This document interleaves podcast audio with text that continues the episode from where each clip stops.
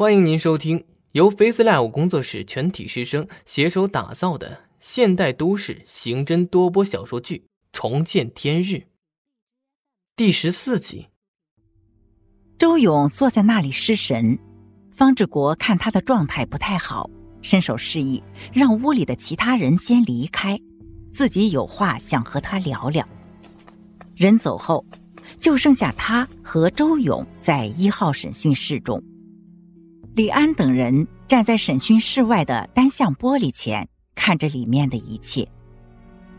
周勇一直是一副失神的表情，方志国嘴唇蠕动。我现在已经让他们出去了，你可以告诉我了吗？周勇四顾，发现审讯室中真的只剩下他们两个人。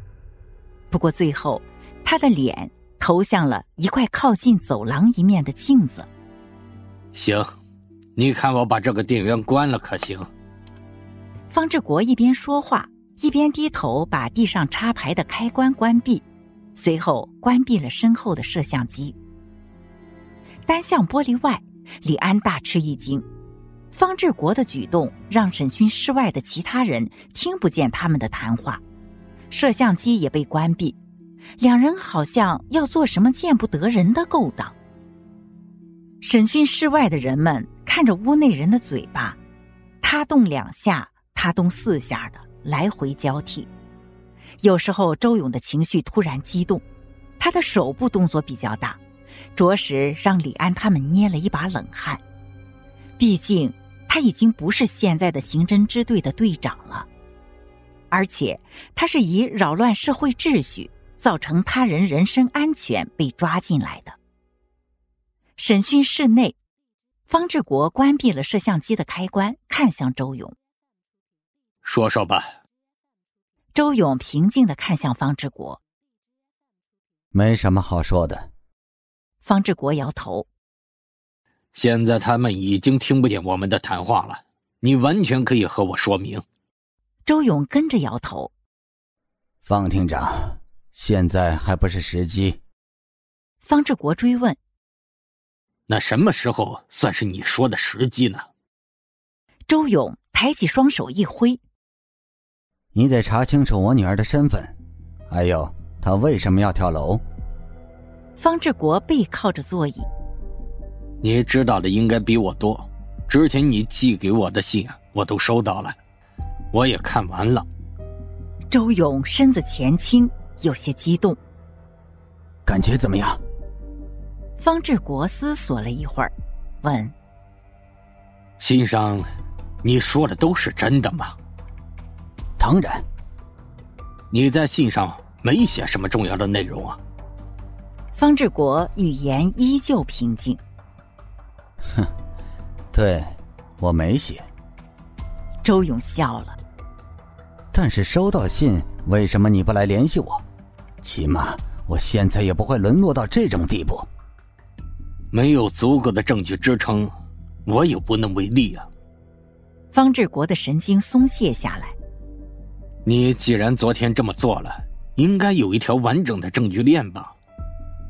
周勇不理会方志国，四处打量着审讯室。方志国问：“现在不愿意拿出来？”周勇不耐烦的看向方志国：“我都说了，你们需要去查。”而不是向我索要证据，时机成熟，我就会告诉你接下来该怎么做。方志国穷追不舍。你如果有完整的证据链，完全可以直接给我们，这样不就可以更快的查清楚真相吗？周勇摇头。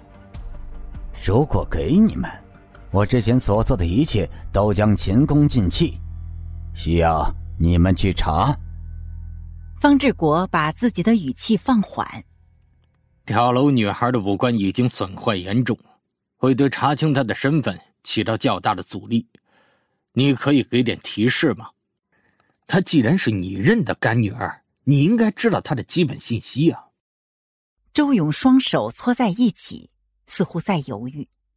不过也只是短短数秒后，他说话了：“我女儿叫徐瑶。”家是 S 省 C 市人，今年十五岁。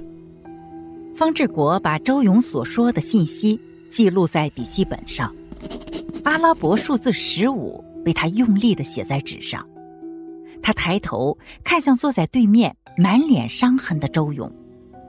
下面的，我已经告诉你们他的身份，你们可以顺着这条线索向下查，用不了多久就会有结果的。这是周勇今天说的最后一句话。方志国放下笔。我们下午可能要去你家进行搜查，到时候需要你在文件上签字。周勇没说话，只是私下看着审讯室的摆设。方志国起身离开一号审讯室，周勇被带走。队长办公室里，方志国把笔记本丢在茶几上。一会儿可以安排人去查一下徐瑶的身份。要不这样吧，聂远，你来做这事。我记得你在 C 市有朋友，应该会好办一些。聂远推了一下眼镜，把笔记本拿起，用手机拍照。这个我来办。聂远离开办公室，只剩下方志国和李安两人。李安指着徐瑶的基础信息：“他是谁？她是昨天跳楼的女孩。”这是周勇告诉我的。方志国看向李安，我决定了，我不能继续的抛头露面了。这个专家组总指挥由你来做，你没有什么问题的话，就这么决定了。李安不理解，方老师，你怎么突然这么说？我觉得我总是抛头露面不太好，后期有需要我也能帮得上忙，对外也不要说我。参与案子的侦破，方志国抿起嘴巴。下午可以申请个搜查令，看看周勇家里藏没藏着什么证据。方志国从和周勇单独的交谈中发现，这个男人的心中有个巨大秘密。每当提起证据的时候，他总会以一种防卫姿态示人。看来，接下来要面对的。可能并不是信件上的寥寥数语，而是大篇幅且血淋淋的现实。S 省 C 市下面的一座县城汽车站门口，一个女孩满怀憧憬的提着编织袋，站在车站外等车。她要独自一个人从 S 省前往 G 省，她需要一份工作。家里母亲病重。父亲依靠微薄的收入，只能勉强管住家里的四张嘴吃饭。母亲经常因为病痛在床上呻吟。父亲就连止痛药都买不起，更别提治疗母亲疾病的药了。精彩剧情到此落幕，感谢您的收听。